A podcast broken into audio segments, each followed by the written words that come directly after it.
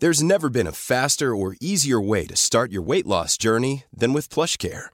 PlushCare accepts most insurance plans and gives you online access to board-certified physicians who can prescribe FDA-approved weight loss medications like Wigovi and Zepbound for those who qualify.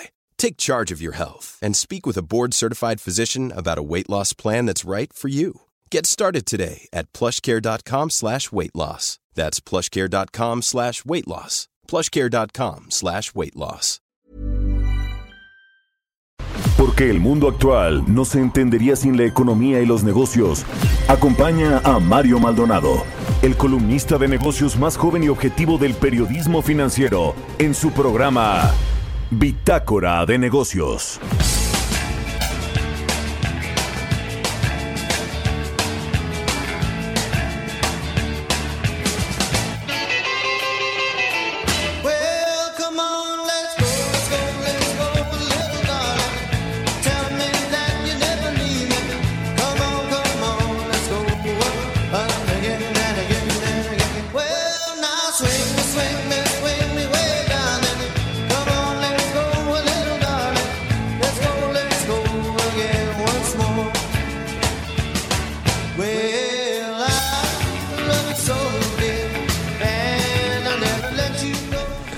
¿Qué tal? ¿Cómo están? Muy buenos días. Bienvenidos a Bitácora de Negocios. Yo soy Mario Maldonado y me da muchísimo gusto saludarlos en este martes 13 de octubre del 2020. Saludo con mucho gusto a quienes nos siguen a través de la 98.5 de FM aquí en la Ciudad de México, en Guadalajara, Jalisco por la 100.3 de FM y en Monterrey, Nuevo León por la 90.1 de FM también a las otras estaciones que nos retransmiten en la República Mexicana y a quienes nos siguen a través de la página heraldodemexico.com.mx. Ahí está el streaming de lo que sucede en la cabina de El Heraldo Radio. Arrancamos este martes, como todos los días, con un poco de música. Esta semana estamos escuchando canciones de películas famosas que eh, pues no importa nuestra edad o gustos cinematográficos, seguro vimos. Y esta se llama Come On Let's Go de Los Lobos, una canción eh, que aparece en una película estadounidense en 1987, eh, La Bamba.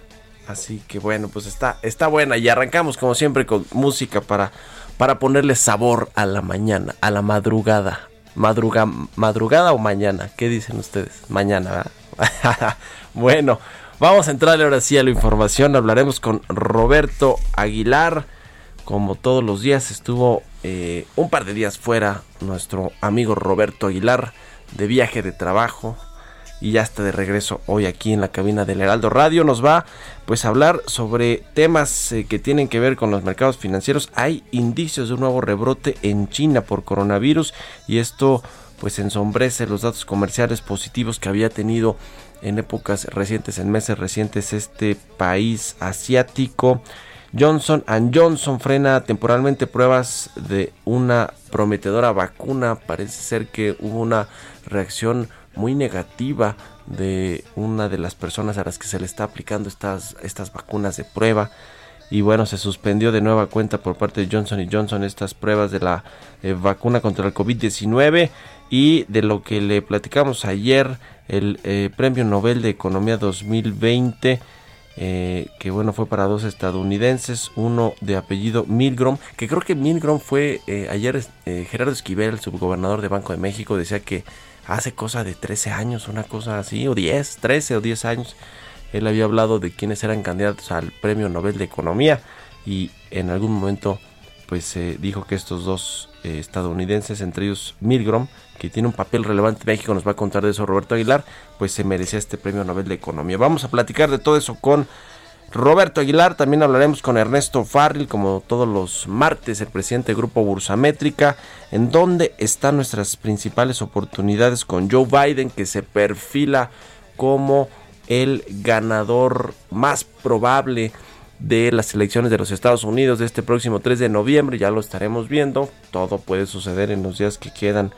para la elección, que son que más o menos eh, 20, 20 días, cosa, una cosa así, tres semanas. Ya lo estaremos viendo.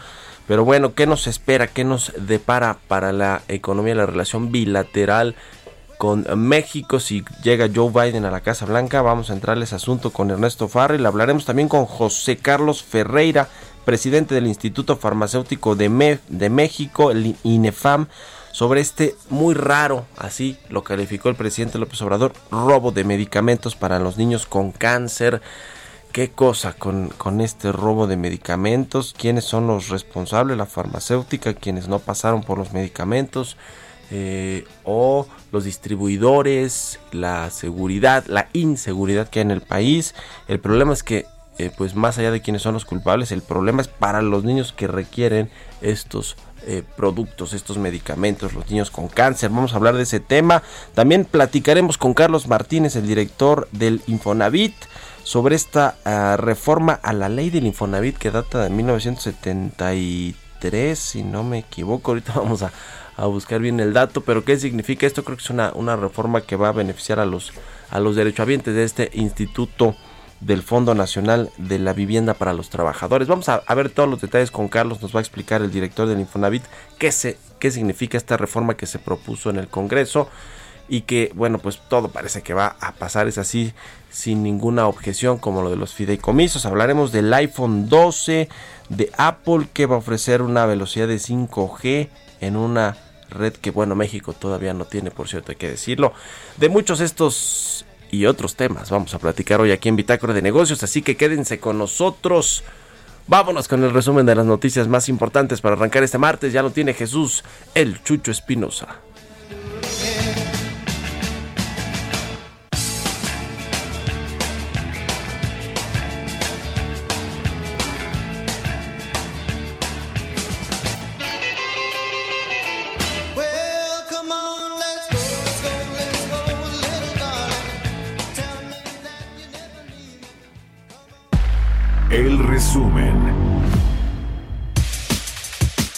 Fitch Ratings explicó que ante el término de los programas de diferimiento de pagos en créditos bancarios en la mayoría de los países en América Latina, se espera que la presión sobre el desempeño en las calificaciones de los bancos de la región se intensifiquen a principios de 2021, ya que se mostrará el verdadero impacto de las consecuencias económicas de la pandemia del coronavirus.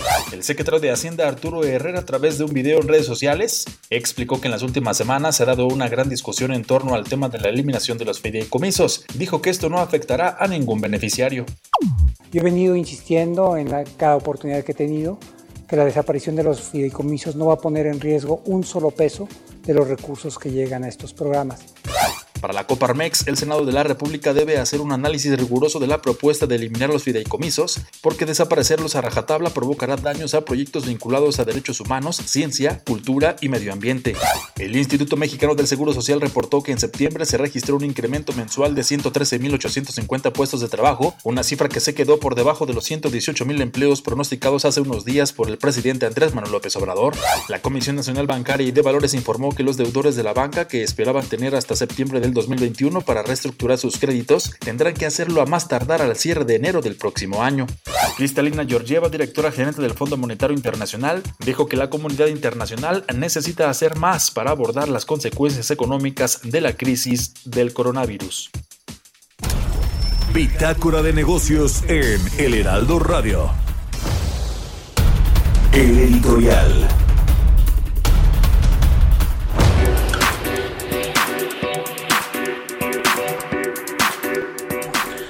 Pues bueno, ayer el, el IMSS dio a conocer estos datos de empleo formal para el mes de septiembre. Se está recuperando ligeramente o lentamente el empleo. Más bien es que los negocios están reabriendo, los que habían estado cerrados y pues obviamente están pues eh, reactivando a sus trabajadores. Cerca de 206 mil empleos entre agosto y septiembre se han recuperado. Todavía esto es apenas el el, el 18%, 18.4% de todos los que se han perdido en siete meses de crisis económica y de crisis sanitaria por el coronavirus. Hay 700 mil empleos todavía que están ahí en el limbo, que no se van a recuperar. Vamos a ver si con esta inversión que se anunció el lunes pasado, el lunes de la semana pasada, de 300 mil millones de pesos que dice el presidente López Obrador que va a reactivar otros 200 mil empleos. Por lo menos cerramos el 2020 con un déficit de 500 mil empleos, digamos, o, de empleos perdidos eh, por la pandemia, por lo menos de medio millón. Quién sabe si logramos ese dato, pero eh, hablando de los, de los eh, anuncios de empresarios, en términos de inversión en infraestructura y de los consejos que se han formado para tratar de impulsar la actividad económica. ¿Se acuerda usted de este Consejo Asesor Empresarial que se eh, anunció formalmente, oficialmente en noviembre del 2018 y entró en funciones el primero de diciembre de, de ese año, que fue cuando López Obrador tomó la posesión de la presidencia de la República? Eh, ahí están ocho empresarios de altos vuelos, Ricardo Salinas Pliego de TV Azteca, Banco Azteca Electra, Bernardo Gómez de Televisa, Olegario Vázquez Saldir del Grupo Empresarial Ángeles, Carlos Juan González, Daniel Chávez, Miguel Rincón, el compadre del presidente, Sergio Gutiérrez de De Acero, Miguel Alemán Magnani, de Interjet, bueno, todos ellos que supuestamente iban a estar coordinados por Alfonso Romo, el jefe de la oficina de la presidencia, dijeron en ese entonces que se iban a reunir cada dos o tres meses, que se iban a invitar a otros empresarios, que eh, la inversión privada y pública y la inversión extranjera iban a, ser los, iban a ser los principales bastiones de crecimiento para la economía nacional. En ese entonces todavía hablaba utópicamente de este 4% de crecimiento. Bueno, ¿qué ha pasado con este Consejo Asesor Empresarial? Pues no se le ha visto por ningún lado. Yo creo que no se han reunido ni una sola vez. Y al contrario, el presidente sigue ensimismado con sus ideologías y prejuicios sin importar que hoy se necesita más que nunca la inversión privada. Ojalá que se reactive este este, este Consejo Asesor Empresarial se supone que son los empresarios con los que más confía el presidente. Bueno, ya lo estaremos viendo. ¿Usted qué opina? Escríbemelo a mi cuenta de Twitter, arroba Mario Mal, y a la cuenta arroba Heraldo de México. 6 con 3 en puntito. Economía y mercados. Roberto Aguilar ya está en la cabina de El Heraldo Radio. Mi querido Robert, ¿cómo estás? Bienvenido de nueva cuenta. ¿Qué tal, Mario? ¿Cómo estás? Muy buenos días. Muy buenos días a ti y a todos los que nos hacen favor de Recuperaste la voz, mi querido Robert. Ya, hombre, ya me hacía ¿Cuántos falta. mezcales te echaste estos, estos dos días, este todavía fin de sigo, semana? todavía sigo con esa, Bueno, con esa terapia. Fíjate que interesante lo que con lo que nos amanecemos hoy, Mario, porque creo que viene ya más cargado del tema nuevamente del coronavirus, que es algo que no se va, eh, desafortunadamente es algo que no vamos a poder eh, eludir, eh, bueno, pues hasta que tengamos la vacuna y justamente de esos temas. Pero fíjate que en septiembre las importaciones de China crecieron a su ritmo más rápido este año, mientras que las exportaciones extendieron sus fuertes ganancias a medida de que más socios comerciales levantaron las restricciones. La actividad de las fábricas de China también se ha recuperado a medida que se reanuda gradualmente el comercio internacional. Sin embargo, el optimismo de la cifra se moderó luego del informe de una oleada de infecciones en la ciudad portuaria de Qingdao que pudiera provocar un aumento potencial de casos relacionados con las vacaciones de la Semana Dorada que finalizó la semana pasada. Es decir, hubo días de asueto, hubo algunas fiestas nacionales y temen las autoridades de que por ahí haya retomado fuerza el virus en China. Preocupante lo que sucede porque bueno, pues ellos habían estado también muy implacables eh, atacándolo y cercándolo, pero bueno, pareciera que estas noticias no son nada positivas. Y bueno, pues se va sumando que ayer Johnson Johnson detuvo, anunció que detuvo temporalmente sus ensayos clínicos de su vacuna debido a una enfermedad inexplicable en un participante del estudio, retrasando una de las iniciativas de más alto perfil para contener la pandemia global. La enfermedad del participante está eh, siendo revisada y evaluada por una junta independiente de supervisión de datos y seguridad, así como por los médicos clínicos y de seguridad de la compañía. Eso lo dijo ayer el grupo estadounidense en un comunicado.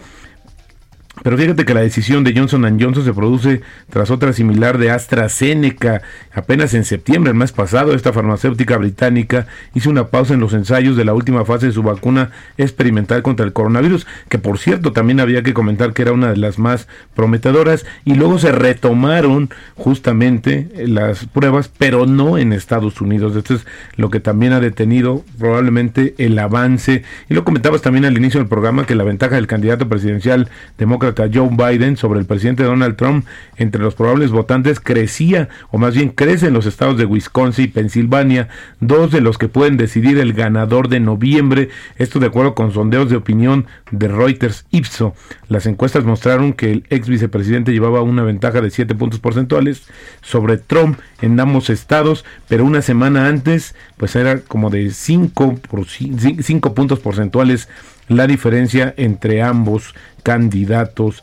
Fíjate que ayer también, Mario, subieron las acciones de Disney y es que anunció una reestructuración de su negocio de medios y entretenimiento para acelerar el crecimiento justamente de Disney Plus y otros esfuerzos del streaming. Disney dijo que administraría la programación de medios y entretenimiento bajo tres grupos separados, uno serían estudios, entretenimiento general y el otro deportes y concentraría la distribución y comercialización bajo una unidad global. Decía que las acciones pues ayer tuvieron una respuesta positiva ante este anuncio de 5%. Y luego también ayer las acciones de Apple ganaron más de 6% y esto impulsó a los mercados, especialmente la bolsa electrónica, la bolsa tecnológica, el Nasdaq, antes de- del evento que, que es hoy el evento de la compañía donde la mayoría de los analistas esperan que vaya a presentar el nuevo iPhone con capacidad 5G. Sin embargo, Mario, la mayoría de los usuarios, pues esta velocidad no se va a materializar porque pues tendrá que hacer malabares para atentar a los consumidores a actualizar sus teléfonos sin prometer demasiado. Y es que las redes actuales de 5G en Estados Unidos usan principalmente el espectro inalámbrico de banda baja, que es más lento que el espectro de banda alta pero más confiable en distancias más largas. Es probable que pasen años antes de que un aumento de velocidad que prometen los operadores de telefonía haga que la realidad aumentada y los juegos en tiempo real en la nube sean perfectos. Así es que vamos a tener el dispositivo, pero no vamos a tener la red.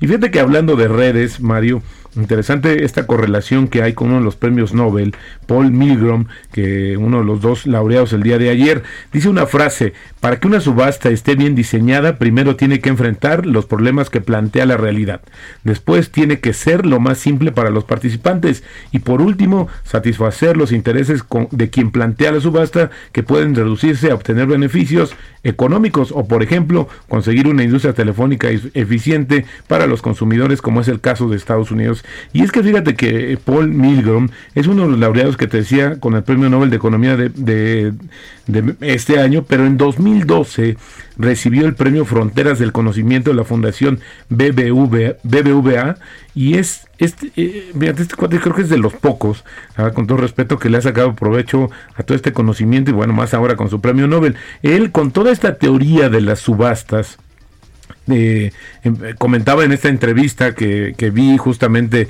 eh, cuando le entregaron este premio por parte de BBVA, que él, bueno, pues empezó y, y se inspiró en otros economistas que incluso habían sido reconocidos también por estas aportaciones, y él empezó a ver y a trabajar justamente en el diseño de subastas. Le fue tan bien, Mario, que, que- que- que, bueno, le empezaron a pedir eh, asesorías, consejos, que creó una empresa que se llama Autionomics eh, que ha asesorado a administraciones de Estados Unidos, Reino Unido, Chile, Canadá, Australia, Alemania y también a México en el diseño de subastas para los sectores estratégicos. Así es que, pues bueno, eh, este tipo de, de subastas, este tipo que, que hacía la aclaración que no eran estas de Morton, no estas que vendían Sí, las sí, antigüedades, sí, sino las un- que hace el, el- el instituto Exacto. para devolver al pueblo lo robado. Esas no. bueno, tampoco eran esas, sino eran mucho más complejas y hablaba acerca de que todos tendrían que buscar un beneficio eh, a través de esta, de esta, de esta subasta y estos mecanismos, que la verdad muy interesante.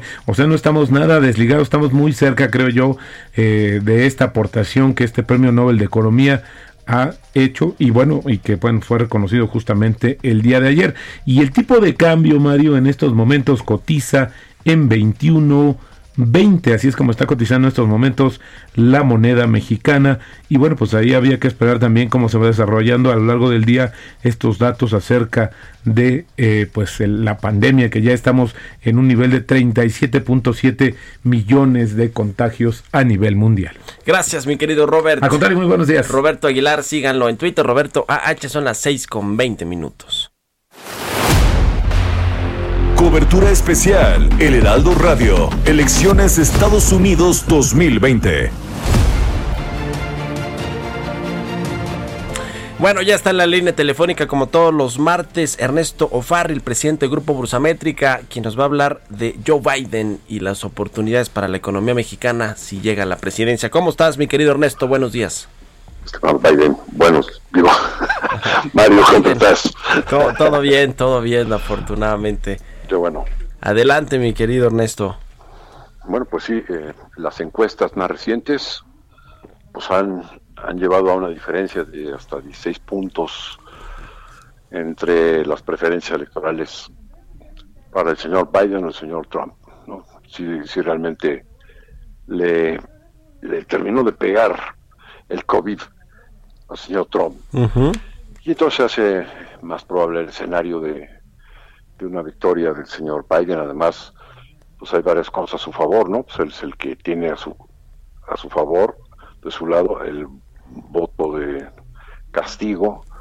Eh, tiene los estados bisagra que se consideran clave con cierta mayoría. Entonces, sí es un escenario factible que el señor Biden, aunque como son todas probabilidades, pues, te puedes equivocar, pero ¿qué es lo que pasaría con el señor Biden si llega a la presidencia?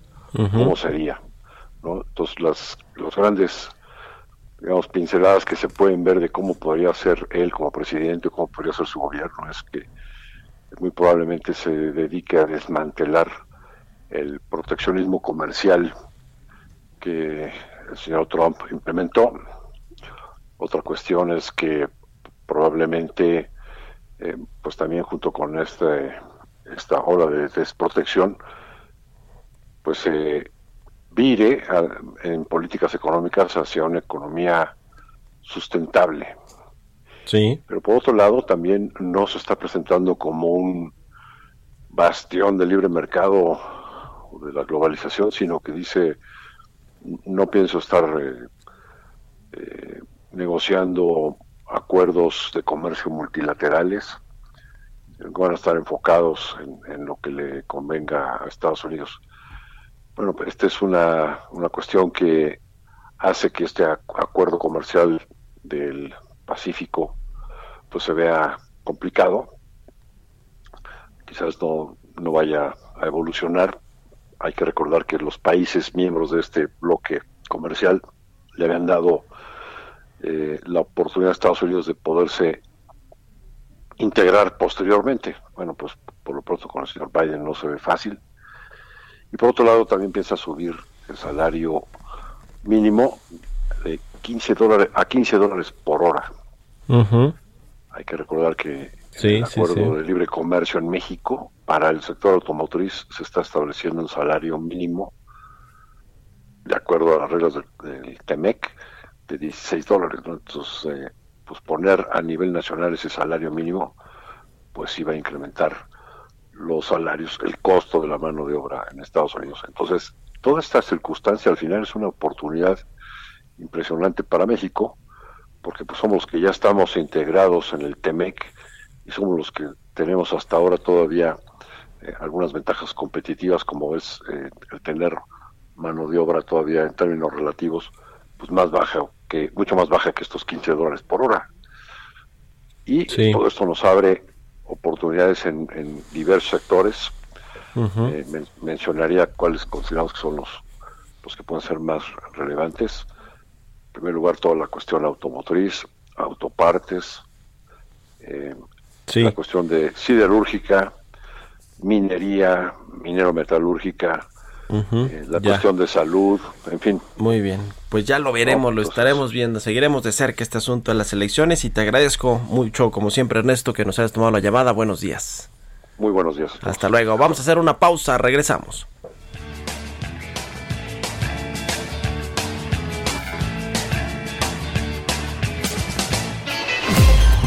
Continuamos en un momento con la información más relevante del mundo financiero en Bitácora de Negocios con Mario Maldonado.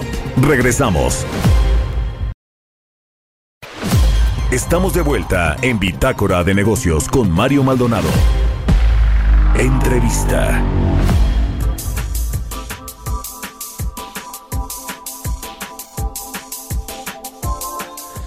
Ya estamos de regreso aquí en Bitácora de Negocios. Son las 6 de la mañana con 30 minutos tiempo del centro de México.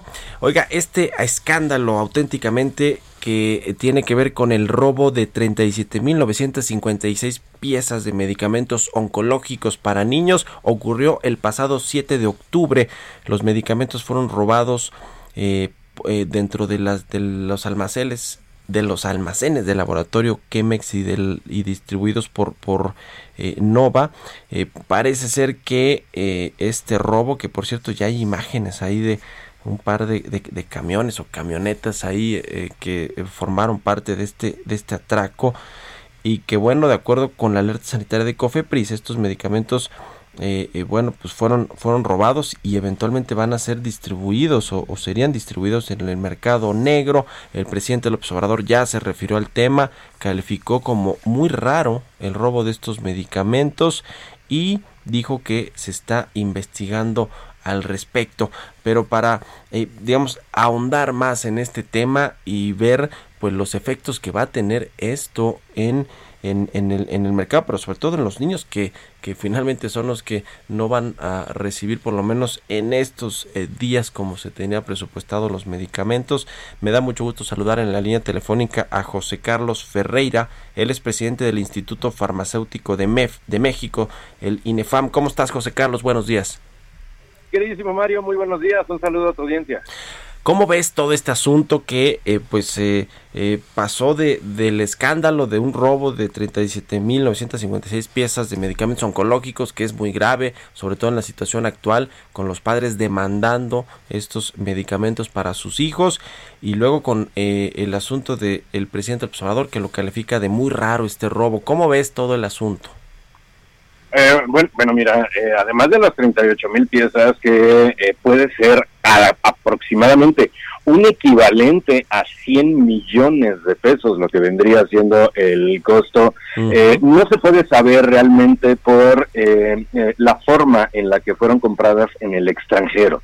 estamos, Mario, ante un gobierno incompetente en términos de compras, de abastos, de suministros, de medicamentos y demás insumos para la salud, donde realmente no tienen una dimensión exacta de cómo actuar responsablemente al momento de hacer las compras.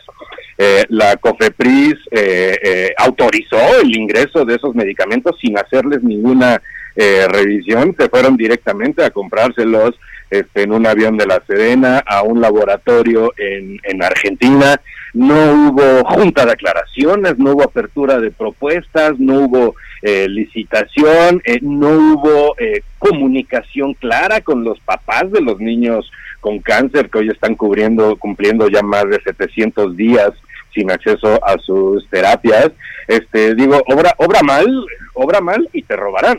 Realmente uh -huh. eso es, eso es lo que lo que está pasando. Las compras irregulares, los procedimientos irregulares de salir a comprar al extranjero, sin una adecuada observancia, sin un adecuado control, sin una adecuada calidad, pues qué es lo que resulta que todo esto se convierte en una en una crisis que termina en un en un robo eh, coincido con tu presidente Mario este en un robo bastante raro. Eh, te imaginas 38 mil cajas de medicamentos eh, la logística que se necesita para sacarlos de un almacén. Uh -huh. Sí, no, claro, claro, y ahí veíamos algunas imágenes de camiones ahí, de casi, casi de estos de carga, de, de, de, de eh, pues siendo utilizados, ¿no? Para cometer este ilícito, este robo. Ah, sí es, es correcto. Y, y, aparentemente el producto ya está disponible en el mercado privado, según un video que salió ayer por la mañana, ¿no? Uh -huh, Donde ya uh -huh. se estaba este, entonces aparentemente ya se sabe dónde, eh, dónde, dónde, dónde aterrizó. Mira, la COFEPRIS actuó, actuó eh, con lentitud y con eh, torpeza. El robo fue desde el 5, desde la noche del 4 de del octubre. 4 de octubre, ok, ok. Y se dio a conocer hasta el 7 de uh -huh. octubre. Este, eh, hay, hay, hay muchas cosas eh, eh, raras, donde, donde, donde incluso hasta ni siquiera sabemos si realmente llegó a México, Mario. O sea, sabemos que se robó. Hay fotos, hay videos de algo que se está guardando, de algo que está saliendo y de algo que ya se está comprando en el mercado negro allá en Guadalajara. Uh -huh. Pero, eh, pero, pero, pero la falta de transparencia con la cual se realizó todo este, este, este shopping eh, internacional de medicamentos oncológicos eh, es tan opaco no fue observado, no fue vigilado, no fue licitado, no fue autorizado, no fue este, no, no fue nada, simplemente se hizo un ejercicio mediático hace como dos meses y medio, donde se invitó a los papás de niños con cáncer a que vinieran a ver el medicamento a que fueran, perdón, a ver el medicamento, para que fueran sí. a verlo. Y los papás de niños con cáncer decían, ok, perfecto, oye, muchas gracias, no quiero verlo, quiero que se lo den ya a mi niño. Uh -huh. ¿Por qué si este medicamento llevaba dos meses y medio en el país, por qué no estaba ya en el IMSS y en el ISTE? Eh, ¿Por qué estaba en, en, en guarda de, de- de espera? Claro. Y por otro lado, ¿por qué ese medicamento no se lo compró a las, a las dos docenas de fabricantes nacionales que pudieron haber abastecido perfectamente todo este tipo de medicamentos? ¿Por qué se fueron a comprarlo en lo oscurito al extranjero a un laboratorio argentino? Ujú, claro. A ver, estos medicamentos entonces iban a ser distribuidos a el IMSS y a el ISTE para que a su vez se, se distribuyeran entre los eh, pues las personas que requieren los medicamentos, en, en lo particular en los niños con cáncer. Pues si le crees a tu presidente, sí, es- ese era el destino. Pero, pero eh, eh, los medicamentos este, para los niños con cáncer los necesitan los niños con cáncer, no los necesita un almacén privado. Se necesitan a disposición de los médicos, a disposición de los servicios, a disposición de las familias. Cada día que pasa para un niño eh, que necesita una quimioterapia, este, para un paciente cualquiera que necesita una quimioterapia, cualquier día descontado es un día menos de vida. Sí, por supuesto, ¿no? Y, lo- y los papás de los niños con cáncer están muy enojados y con toda la razón, porque aquí estamos hablando de incompetencia completamente de las autoridades que tienen que ver con este eh, pues con este asunto no más allá de que haya sido pues un robo como tal y que se haya cometido por eh, con el móvil de generar eh, un negocio en el mercado negro, como tú decías, este valor de por lo menos 100 millones de pesos de las 38 mil piezas o cajas de medicamentos oncológicos. Bueno, más allá de eso, todas las autoridades relacionadas desde la COFEPRI, la Secretaría de Salud, el IMSS, el, ISTE, la SEDENA, la, la Secretaría de Marina, en fin, todos los involucrados pues parece que se lavan las manos, ¿no? Y el presidente sale a decir, vamos a investigar y eh, eh, hay algo raro detrás de todo esto. Casi, casi el presidente, casi, casi, yo así lo leí, no sé, no sé qué opinas tú, José Carlos, está eh, viendo detrás de todo esto como un complot, ¿no? Como si quisieran hacer un complot para seguir, eh, eh, eh, digamos, afectando y un poco la, la imagen de las autoridades de salud del país en medio de, esta crisis de, del coronavirus. Eh, Ahora, ¿qué va a suceder? ¿De, ¿De dónde se van a obtener estos medicamentos? ¿Se van a comprar finalmente a los laboratorios nacionales o cuál va a ser? ¿Qué va a suceder? ¿Qué es lo que tú crees que va a suceder, José Carlos? Sí, sí, mira, tienes eh, toda la razón completamente. Esto, esto en tres sentidos. Número uno, la COFEPRIS emitió un comunicado donde lo robaron. Eh, pero se le olvidó eh, expedir el comunicado de por qué los tenía eh, almacenados y no en el INSS ni en el ISSSTE. Correcto. Ahí sí no, no ha dicho por qué no habían salido del almacén por órdenes de COFEPRIS, estaban ahí resguardados. Número dos, ¿dónde se van a comprar? No sé, está muy preocupado porque tiene muchos enemigos imaginarios que le están tocando complot para alterar su imagen. Este, entonces eh, realmente ahí no ha habido ninguna explicación de cómo se va a generar la sustitución inmediata de esos productos para la atención oportuna de esos mexicanos, de esa población mexicana que tiene derecho a la salud, que tiene derecho a sus medicamentos. Y número tres, bueno, ahorita lo vimos con 38 mil piececitas. Es un muy buen ejercicio para fomentar el mercado priva, el mercado pirata, el mercado este el mercado eh, eh, conspiracionista ante una compra que se nos viene de más de dos mil millones de piezas que van a ser compradas también en el extranjero La y que van consolidada, a ser ¿no? De la no ya no es una consolidada en la licitación de la UNOPS Bueno, claro, que ya trae... del eh, shopping turístico sí, sí, sí, internacional sí, sí. Sí, bueno, pero ¿Y sa- finalmente... ¿Y sabes está- quién lo va a resguardar? Lo va a resguardar una empresa que se llama Birmex, que no claro. tiene que no tiene una capacidad para almacenar dos mil millones de piezas. ¿Tú sabes qué? ¿Cuál fue el destino de los cuatro millones de cubrebocas al inicio de la pandemia que fueron donadas por el gobierno de China? Porque las instituciones públicas no llegaron, ¿eh? Pues Sí, digo, no, no, no, no, no tengo, pruebas, pero todo eso se sirvió para fomentar el mercado privado, el mercado pirata. El mercado pirata de cubrebocas, ahora estamos hablando del mercado pirata de oncológicos de 38 mil piezas, el próximo año vamos a estar hablando del mercado pirata de medicamentos comprados para el sector salud. Ujú. Ahí tenemos que presionar, tenemos que ejercer muchísima mayor presión a la COFEPRIS de que sea más transparente, de que rinda mejores eh, eh, ah, eh, reportes de actividades, de qué es lo que está haciendo, eh, de por qué está autorizando sin registro sanitario el ingreso de estos eh, medicamentos, porque por un lado se va a fomentar el mercado pirata y por el otro lado se van a fomentar riesgos sanitarios por estar comprando barato en el extranjero. Entonces, si, si no estabas enfermo al momento de que vayas al IMSS, pues te vas a enfermar porque el paracetamol de Bangladesh venía rancio. Y, entonces, y, todo, y todo eso va a ser culpa de los opositores o del conservadurismo o a quién le vamos a echar ahora la culpa. Es decir, esto fue un, un, un ejercicio. Eh, por un lado, escenario A, Mario, vamos a ver si podemos fingir el robo de algo que nunca llegó a México y a ver cómo nos funciona. Escenario 2, pues mira, vamos a robarlo porque efectivamente sí llegó a México y vamos a mandarlo al mercado pirata y vamos a ver cómo nos funciona. O escenario 3, realmente sí fue la delincuencia organizada la que orquestó todo este eh, robo. Eh, el, el- el pro- el problema es que eh, eh, se está actuando sin apego a la legalidad, sin apego al marco regulatorio, sin apego a las normas, este, no se lo están comprando a laboratorios nacionales, son eh, medicamentos comprados en el extranjero sin transparencia, actúa mal y te robarán lo que estás comprando.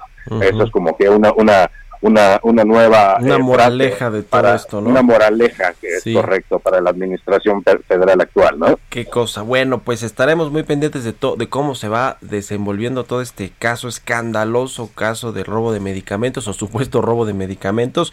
Y como tú dices, eh, eh, José Carlos, es un muy mal precedente para lo que va a ser esta compra, eh, mega compra de medicamentos por parte de la UNOPS en el extranjero y que bueno, pues de por sí ya han sido desastrosas las, las que se han, la- las dos que se han llevado a cabo ya con este gobierno. Vamos a ver cómo funciona esta.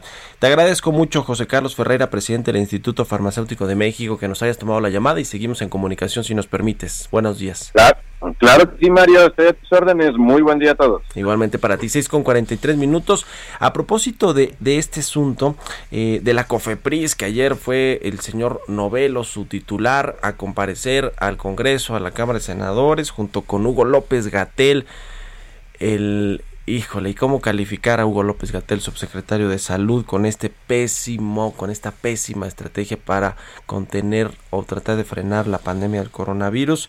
Más, más allá de, de ese asunto, eh, la senadora, la que se llevó ayer, pues la nota fue la senadora de Acción Nacional, Lili Telles, que por cierto era senadora de Morena, quien nombró a Hugo López Gatel, el subsecretario de Salud, un pe- como un pequeño virrey del país de las camas vacías y de los muertos en casa por su fallida estrategia contra la pandemia del coronavirus. Vamos a escuchar algunas frases de Lili Telles.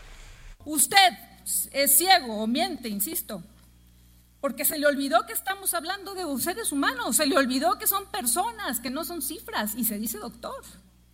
Usted no hace trabajo de médico, usted decidió no hacer pruebas, usted mandó a casa 36 enfermos de cada 100, se obsesionó con una curva que nunca bajó. Y como broche de oro, por si todavía le queda capacidad de sorpresa, como broche de oro, el 73% de los intubados se mueren.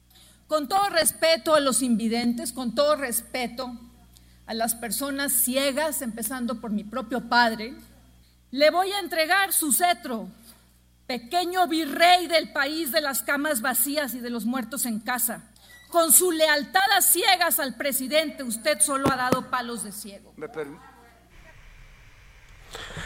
Pues ahí está Lili Telles, eh, eh, que generó mucho revuelo en las redes sociales, su participación allí en la comparecencia de Hugo López Gatel, que finalmente se terminó cancelando, suspendiendo, porque según esto no había condiciones para eh, eh, continuarla. Lo, cierto es que le fue pésimo a Hugo López Gatel, quien se empeña, después ahí en su cuenta de Twitter puso algunos mensajes con respecto pues al tema de ideología de la 4T, de en fin, cosas que tienen que ver nada con el sector salud, pero pues se convirtió muy rápido López Gatel en un político y dejó de ser un técnico, un científico, un doctor para eh, combatir el coronavirus lastimosamente. Bueno, vamos a otra cosa, son las 6 con 45 minutos. Historias empresariales.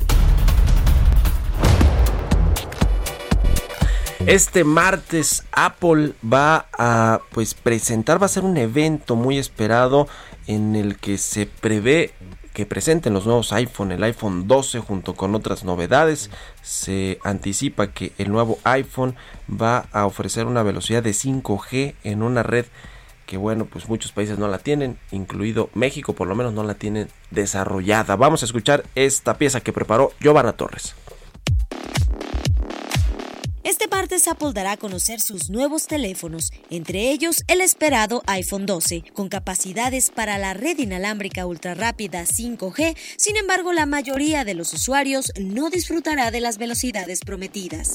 La esperada red 5G o de quinta generación teóricamente opera hasta 10 o 20 veces más rápido que las redes inalámbricas actuales de 4G. Ahora bien, en Estados Unidos esta cobertura se encuentra limitada pues los diferentes operadores de telefonía no ofrecen este aumento de velocidad. Expertos en tecnología aseguran que la otra gran decepción es que aún no se han creado aplicaciones que usen mayores velocidades para ofrecer algo nuevo, señalando que el interés en la 4G fue alentado por las aplicaciones móviles de Facebook y YouTube de Alphabet. Sin mayores adelantos que el atractivo lema o la velocidad, la compañía informó que se llevará a cabo el Apple Event completamente virtual. Se estima que la compañía que dirige Tim Cook dé a conocer cuatro nuevos modelos en diferentes tamaños y con distintas capacidades, así como una cámara más sofisticada con un gran angular de 35% más de apertura. El evento que tendrá lugar desde Cupertino, California, podrá ser visto en México a partir del mediodía. Entre las novedades que posiblemente también se den a conocer son unos lentes de realidad aumentada y altavoces inteligentes. Para Bitácora de Negocios, Giovanna Torres. Entrevista. Bueno, aquí platicamos ayer eh, un poco sobre esta iniciativa que presentó el presidente López Obrador a la Cámara de Diputados para modificar la ley del Infonavit y la ley del ISTE en los cuales, bueno, entre otras cosas, eh, se busca que el trabajador reciba directamente, sin intermediario, los créditos a la vivienda para comprar incluso un terreno, pueden tener acceso a dos créditos, en fin, hay algunos cambios interesantes y para eh, platicar de esto me da mucho gusto saludar a Carlos Martínez, el director general del Instituto del Fondo Nacional de la Vivienda para los Trabajadores, el Infonavit. ¿Cómo estás, Carlos? Buenos días. Buenos días, Mario, y buenos días al auditorio. Gracias, como siempre, por tomar nuestra entrevista. Carlos, cuéntanos en términos generales de qué va esta iniciativa que ya está en la Cámara de Diputados y yo decía que, que pues es eh, probable que, que, que, pase muy rápidamente. Creo que hoy incluso no se va a votar. Eh, bueno, la discusión de la Comisión de Vivienda se pasó para el 20 de octubre. Ah, para el 20, ya. Donde efectivamente quedó la fecha uh -huh. en, en la comisión pero efectivamente creo que ya incluso actores empresariales y demás han mostrado favorables a esta iniciativa que busca básicamente tres cosas. Uno, impulsar que los trabajadores puedan adquirir lotes para construir una vivienda, impulsa lo de autoconstrucción, eh, que la gente que ya tiene un terreno pueda eh, construir un terreno y habilita al Infonavit la posibilidad de dar créditos subsecuentes que hoy están prohibidos en la ley y que quita esa restricción sin que eso signifique que no vaya a poder cofinanciar con la banca. Ya. Eh, ¿A partir de cuándo, digamos, una vez que se, que se apruebe eventualmente esta iniciativa de reforma a la, a la ley del Infonavit, cuándo va a empezar a funcionar ya más o menos cuáles son los tiempos? Eh, ¿Se pueden ir anticipando algunos de trabajadores ahí para eh, ir, eh, para obtener, por ejemplo, un crédito para comprar un lot, un terreno, etcétera? Bueno, lo que establece la, la, iniciativa de reforma es que 90 días el Consejo de Administración tiene que emitir las reglas de carácter general para el crédito para lotes. Por ejemplo, el crédito a casa habitación normal que continúa, pues ese ya no le tenemos que cambiar reglas o emitir unas nuevas reglas, eh, pero el crédito que no existe hoy, que es el de lotes con servicios o de terrenos, ese pues tendríamos que diseñar todo, desde okay. ver parámetros de riesgos, poner los montos máximos de crédito, la evaluación de las garantías, verificación de los terrenos, todo lo que sucede hoy en el crédito hipotecario, tendríamos que establecer esas reglas. Y esas reglas tienen que quedar de acuerdo con, con la iniciativa, con el texto, en 90 días después de aprobada. Y una vez que pase eso, pues tendríamos que adaptar sistemas y demás para la calificación de los trabajadores y el, y el otorgamiento del crédito, que eso ya sea eh, mucho menos tiempo, pero eh, nosotros estimaríamos que más o menos si se aprobara de manera rápida serían seis meses a partir de la aprobación ya estaría listo todo para otorgar los créditos. A ver, eh, eh, cuéntanos un poco, Carlos, de cómo, cómo venía funcionando, por lo menos en el sexenio pasado, la colocación de créditos para la vivienda del Infonavit, em, porque se habla aquí de quitar a los intermediarios, no sé si se refiere a las desarrolladoras de vivienda o, o- o- o más bien los mecanismos y esquemas que funcionaban en el pasado y que, y que quizá pues no eran los mejores para que los trabajadores obtuvieran un crédito. ¿Cómo funcionaba antes y qué es lo que va a cambiar, digamos, eh, con esta reforma? Yo creo que, eh, y ahí el, el presidente lo ha expresado así, pero cuando se refiere a quitar a los intermediarios, significa dar la libertad al trabajador de hacer todo el proceso constructivo desde la compra de terrenos. Es decir, el- y el presidente mismo lo dijo hace poco en una mañanera, no significa que vayan a desaparecer los desarrolladores o que la venta de vivienda vía desarrolladores vaya a desaparecer, simplemente lo que se está migrando es que el trabajador pueda desde, el- de- desde ver, el visualizar el terreno, comprarlo y construir en él eh, a través de, la, de esta financiera que es el Infonavit, que además es derecho del trabajador. Y esto abre la posibilidad de elegir libremente cuál es la opción de vivienda que quiere. Si esa elección libre es lo que yo creo que en el fondo eh, busca la, mm, la iniciativa al abrirle estas posibilidades. ¿Y por qué lo digo? Porque sí detectamos y tenemos denuncias eh, de trabajadores que han hecho eh, con nosotros. Todavía hay desarrolladores que le dicen al trabajador, oye, si no ejerces tu crédito conmigo, pierdes tu dinero. O si no Sí. lo ejerces aquí, ya no puedes elegir en otro lado. O sea, eso, eso además de que es falso, eh, la verdad es que genera que el trabajador no tenga herramientas de presión contra, contra una práctica así. En ese sentido, estamos trabajando con la norma oficial mexicana para regular las prácticas comerciales de compraventa de vivienda, pero por otro lado la ley habilita la posibilidad de que, pues si no, no me gusta tu casa, yo hago mi terreno, yo compro mi terreno y, y hago mi casa. Sí. Y eso es fundamentalmente lo que busca la ley y fundamentalmente lo que se refiere a intermediarios, esa posibilidad de hacer tú todo desde el inicio. Ujú, Sí, sí, sí, claro, interesante esta propuesta. Y eh, finalmente, Carlos, ¿cómo va a aumentar eh, la colocación de crédito? ¿Cuáles son sus proyecciones que tienen Infonavit con este, con, si cuando se pase esta ley? Pues mira, justamente está- eh, estamos terminando de hacer esos ejercicios numéricos, pero en, primer lugar detectamos a través de una encuesta entre todos los trabajadores que hoy cumplen con los 116 puntos, eh, trabajadores que hoy se podrían acercarse con Infonavit a sacar un crédito, son 5 millones de trabajadores. De los 5 millones, hoy Infonavit colocan aproximadamente 500 mil créditos al año. Eh, de los que no se acercaron con nosotros a, a- a sacar un crédito que podrían, hay un 10% que declara que les gustaría, por ejemplo, comprar un terreno o construir un terreno propio. Eso, en principio, pues imagínate, de 5 millones, 10% son 500 mil trabajadores que estarían eh, aumenta- acercándose con nosotros porque ya tienen esa posibilidad de hacer. Eh, esto si lo distribuimos en los años, pues tendría un aumento importante en la colocación de crédito, del 20% adicional Ya. eh, los siguientes años, ¿no? Simplemente sin tener en cuenta que habría otros trabajadores que se interesarían ahora por sacarlo.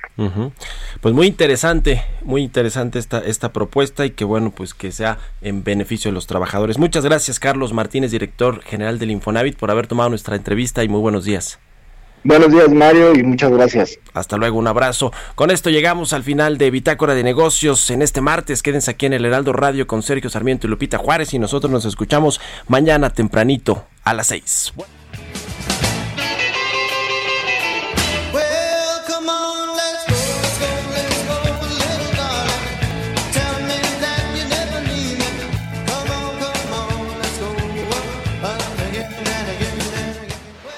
Esto fue Bitácora de Negocios con Mario Maldonado, donde la H suena y ahora también se escucha. Una estación de Heraldo Media Group. Mom deserves the best, and there's no better place to shop for Mother's Day than Whole Foods Market. They're your destination for unbeatable savings, from premium gifts to show-stopping flowers and irresistible desserts. Start by saving 33% with Prime on all body care and candles. Then get a 15-stem bunch of tulips for just $9.99 each with Prime. Round out Mom's menu with festive rosé, irresistible berry chantilly cake, and more special treats. Come celebrate Mother's Day at Whole Foods Market.